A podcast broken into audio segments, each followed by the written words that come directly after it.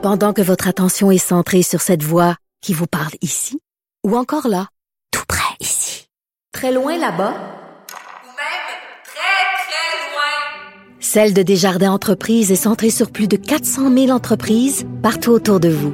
Depuis plus de 120 ans, nos équipes dédiées accompagnent les entrepreneurs d'ici à chaque étape pour qu'ils puissent rester centrés sur ce qui compte, la croissance de leur entreprise. Parce qu'en immobilier, pour être à son affaire, suivez les conseils de nos experts. Via Capital, les courtiers immobiliers qu'on aime référer. Bonne écoute. Francis Gosselin, économiste. Tout ça, ils l'ont échappé. Consultant. C'est quand même pas une petite affaire. Auteur. C'est moins politiquement populaire. Francis Gosselin, pour savoir et comprendre l'économie. Bonjour Francis. Salut Mario. Alors tu nous parles aujourd'hui euh, des euh, de la loi 25 où il y a des millions qui sont en jeu. Ben oui, la loi 25 Mario comme tu le sais peut-être là, c'est une loi qui vise à encadrer mieux nos données personnelles. Donc euh, je suis comme comme consommateur, comme client, comme Et c'est le genre de loi où on se dit l'objectif général on, bon, on espère qu'il soit bon Ouais. mais on est incapable de comprendre si ça va marcher ou pas puis pourquoi ça marcherait ou ça marcherait pas parce que cet univers là est complexe pour le commun des mortels. là. Oui, évidemment. Puis, tu sais, ça rappelle d'autres lois qui ont été passées, notamment en Europe, le GDPR, là, en français, Règlement général pour le GRGPD. Excuse-moi, je connais juste l'acronyme en anglais. Mais, euh, tu sais, qui, qui visait à faire exactement la même chose. Puis, tu sais, maintenant, je sais pas si tu vas à l'occasion, Marius, sur des sites européens, là, de médias, etc. Mais à chaque fois que tu rentres sur un site européen, maintenant, ils te demandent, acceptez-vous les cookies? Et là, puis tu peux personnaliser ce que le, ce que le site recueille. Bien évidemment, c'est, euh, c'est, je pense que ce que vise à faire la loi 25, donc à mieux informer les gens de des, des informations qu'on collecte sur eux. Par contre, euh, ben, il y, a, y a deux choses. La- comme on le dit, l'intention est bonne, euh, mais euh, selon un certain, selon un rapport, il y aura environ 3% des entreprises québécoises qui seraient en conformité aujourd'hui. Puis là, ça rentre en vigueur demain.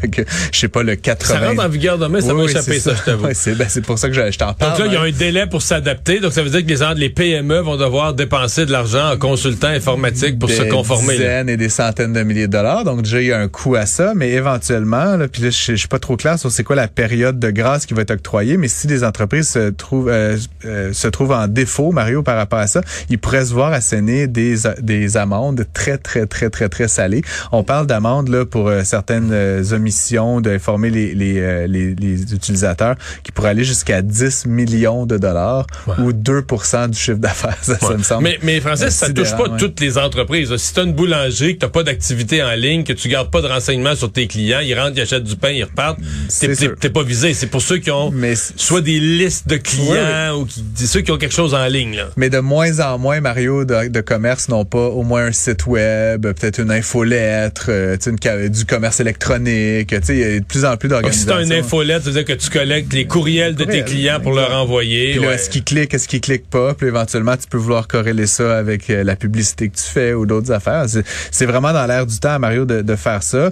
Et sûr qu'il y a des entreprises qui existent complètement hors de l'Internet, mais elles sont de moins Mais en de moins, moins en moins, nombreuses. ouais, là. t'as fait que, tu sais, pour dire que ça, ça peut mettre à mal certaines organisations. Je serais quand même surpris, Mario, là, puis je vais, euh, je, je serai le premier à t'en parler, là, mais je serais quand même surpris qu'on voit là, à court terme une entreprise se faire asséner une amende de 10 millions de dollars. Tu sais, comme je te dis, ça, ça me semble être euh, complètement. Non, mais l'amende euh, maximale dans une loi, là, il faut toujours se souvenir. L'amende maximale, c'est la plus grosse business au Québec. Récidive plusieurs Oui. fois. Non, mais c'est ça. Récidive plusieurs fois, fait preuve d'une négligence hors du commun. Absolument. Là, le juge va aller dire, bon, mais toi, là, tu mérites l'amende suprême, là, la plus grosse qui a été prévue dans la loi. Mais- Exactement. Il pourrait, c'est comme je dis, je pense qu'on va voir plutôt des tapes sur les doigts dans les premières Ouais. années de la mise en œuvre de cette loi-là, puis ensuite on verra éventuellement, comme tu dis, il y aura peut-être une multinationale à un moment donné qui va se faire prendre le- la main dans le sac de bonbons, comme ça avait été le cas de Facebook à un moment donné, puis de mémoire, je sais pas s'ils ont eu des très grosses amendes, mais en tout cas, ça leur a pas fait changer tellement leur comportement. Euh, là, on parle plutôt de PME, de plus petites organisations, souvent qui vont être entre guillemets euh, troublées par ça, parce que forcément, comme tu l'as dit, ça coûte cher de se conformer, ça coûte des consultants informatiques, des processus, des mécanismes, des audits annuels. Tu sais, donc, il y a tout un, un écosystème de coûts là, qui va se rajouter pour les organisations qui sont dans cet univers-là, soit du commerce électronique, soit du marketing sur Internet.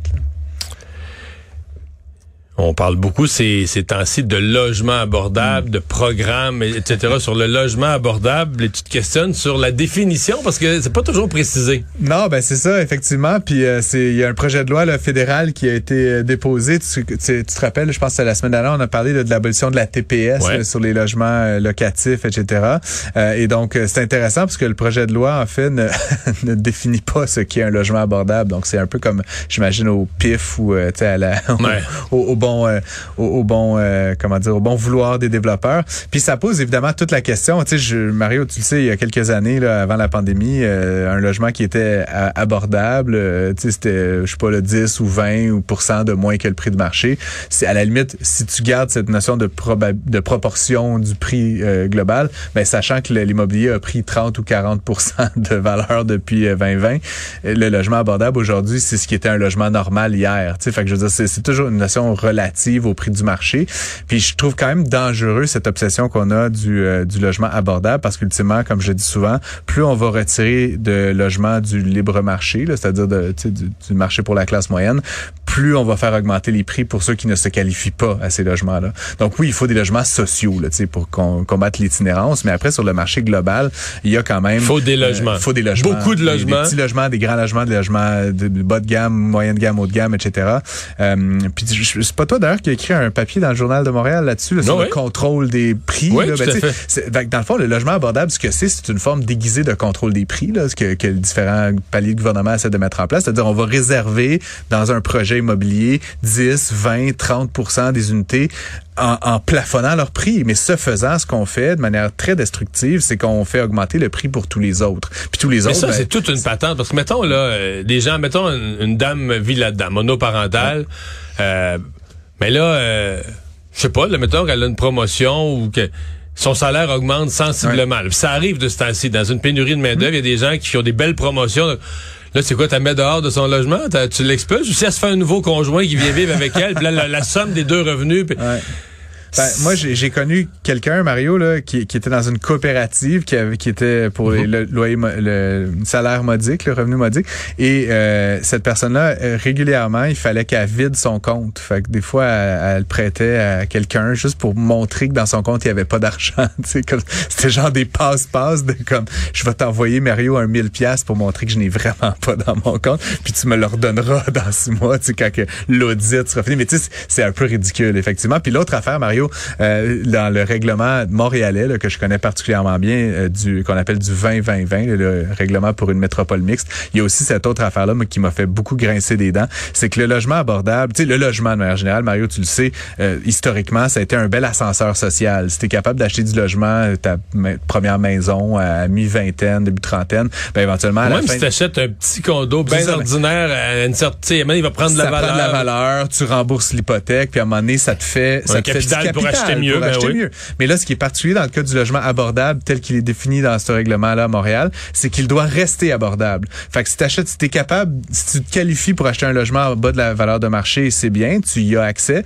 mais puis c'est pendant 30 ans. Fait que si dans 15 ou 20 ans, tu veux revendre ton unité, tu vas être obligé de la revendre moins cher que ce que ça vaut. Ce que ça fait, c'est que si tu étais pauvre au début, tu vas être plus, tu vas être pauvre à la fin. Tu comprends? Tu vas, tu vas pas pouvoir bénéficier de cet ascenseur social-là que représente l'immobilier, au même titre que quelqu'un qui aurait acheté au juste prix et qui pourra revendre au juste prix euh, plusieurs années plus tard. Donc, Ça pour moi, c'est problématique. c'est- ce que tu viens de décrire, c'est intéressant, mais ça respecte beaucoup une des maximes de Winston Churchill qui disait une- un des défauts du capitalisme, c'est la redistribution inéquitable des richesses, alors qu'une des vertus du socialisme, c'est la distribution équitable de la pauvreté. Ouais, ben c'est ça, exactement. Ça, je, je, je connaissais le début, mais pas la fin. Mais c'est ouais, c'est effectivement c'est ça le c'est ça l'enjeu, Mario. Fait que ça fait que ça crée des trappes de pauvreté, le logement abordable dans certains cas, de gens qui, parce qu'à un certain âge, n'avaient pas nécessairement l'aide de leurs parents ou réussi à accumuler suffisamment de capital, n'ont pas pu entrer dans le vrai marché. Mais quand ils sortent éventuellement de leur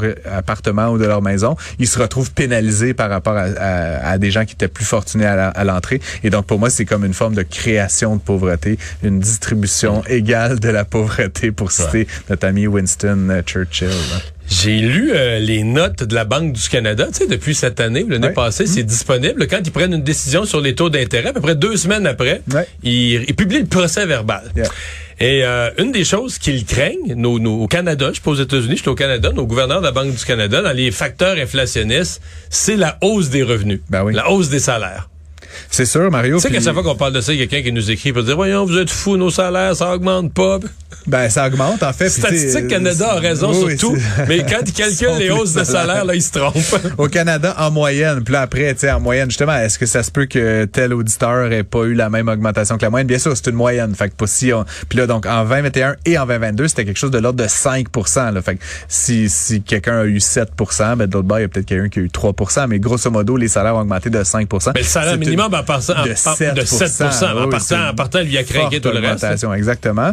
Euh, et donc là, ce qu'on voit, Mario, c'est que là, on a sondé le- le- l'ordre des conseillers en ressources humaines a sondé euh, le public au Québec et donc l'intention de la plupart des employeurs en moyenne pour l'année qui s'en vient, ce sera d'augmenter les salaires d'un petit peu moins de 4 C'est quand même une bonne augmentation encore une fois. Mais 5, 5, 4, là, ça fait 14, mais avec le cumulatif, Ouais, ça, fait, ça fait cumulatif. presque Ouais, 15 ouais, c'est ça, sur 3 ans. exactement. Ça commence Euh, à... c'est- et puis comme je l'explique souvent, on a vécu une période sur une année de juin à juin l'année dernière de 8 d'inflation, mais euh, tu sais là ça rebaisse. là. Le- les derniers chiffres c'était 4% Puis tu sais ça fait que au cumul là, si on prend notre période de référence, mettons d'avant la pandémie, les prix ont augmenté d'à peu près ça, 15 là, sur 3-4 ans. Euh, et donc ça fait que ultimement l'effet qu'on vient d'observer actuellement, c'est un effet de rattrapage du pouvoir d'achat grosso modo. Fait que oui, il y a une période puis dans laquelle on est encore un peu en partie où notre pouvoir d'achat là, à salaire euh, constant a un peu diminué, mais c'est en train de se rattraper. Puis comme je là, on voit qu'en 2024, les salaires en moyenne vont augmenter de 4 Ça risque qu'en 2024, l'inflation va être de 2 Donc il y a Mais comme ça, un ouais. effet de rattrapage. Ouais. Mais ça respecte, Francis, la théorie économique. Je me souviens quand l'inflation a commencé à frapper il y a un an et demi, je me souviens d'avoir fait des présentations là-dessus ici puis à la télé. Les vraies victimes de l'inflation, c'est les rentiers, c'est les retraités. Parce ben, que eux, sûr. Eux ont pas la croissance de revenus, des salaires, des augmentations, des promotions, d'avancer dans l'échelle. Et en plus, souvent, tu sais, la, la classe moyenne a un petit peu d'argent. On n'est plus, on n'est plus dans les années 50, dans les années 30, là. On n'est plus, tu sais, aujourd'hui, la classe moyenne a un peu de REER, un peu d'argent. Ou soit des gens plus âgés ont vendu leur maison, qui ont une coupe de 100 000. Mais tu sais, mettons, tu avais 200 000 que tu avais accumulé dans ta vie pour tes vieux jours. Mais là, 200 000, quand l'inflation te défonce, ça, ça, coûte ça 7 t'achète 15% de moins de, de Exactement. tomates et de Ton jambon. argent a perdu sa valeur. Donc, euh, Absolument. les rentiers là, de la classe moyenne, à mon avis, sont les grands perdants d'une période de forte inflation. J'apporterais une petite nuance à ce que tu dis, Mario. Tu as différents types de rentiers, là, tu le sais, mais ton- dans ton scénario, mettons le 200 000, là, je sais pas, il est où ce 200 000 là, mais potentiellement, parce que pendant la, la pandémie notamment, on a vu bon des variations euh, boursières, mais notamment, tu sais, ça a été un, un overall là, sur les trois quatre dernières années, une forte période de croissance. Ouais. Donc, si ce 200 000 là, il était investi, si ce 200 000 ça là, il était qu'il soit rendu 250. dans de l'équité immobilière. là, tu sais, pendant la pandémie, on a vu que ça a explosé. Ben, ça, ça se peut qu'il ait augmenté plus Hmm. ou à peu près égal à l'inflation. Le problème, c'est les rentiers à prestations fixes. C'est une rente qui est 2000 pièces par mois, là, puis pour le reste de ta vie, ben là, c'est sûr que si c'est pas indexé, euh, tu- t'es à chaque année appauvri plus dans le trouble. en Il y a plusieurs régimes quand même qui sont à contribution fixe et prestations variables, c'est-à-dire que là, la- le, le montant que tu reçois, lui, est indexé. Ces gens-là, généralement, ils sont pas autant dans, dans le trouble. Puis il y a des nouvelles mesures, le gouvernement Legault, le, le Oui, 2000 oui, ils ont eu de l'aide, ils ont Il y a eu eu un peu d'aide quand même, puis ça, je salue mon, je lève mon chapeau à tout T'as ça. bien raison. Hey, merci, Francis. À demain. À demain.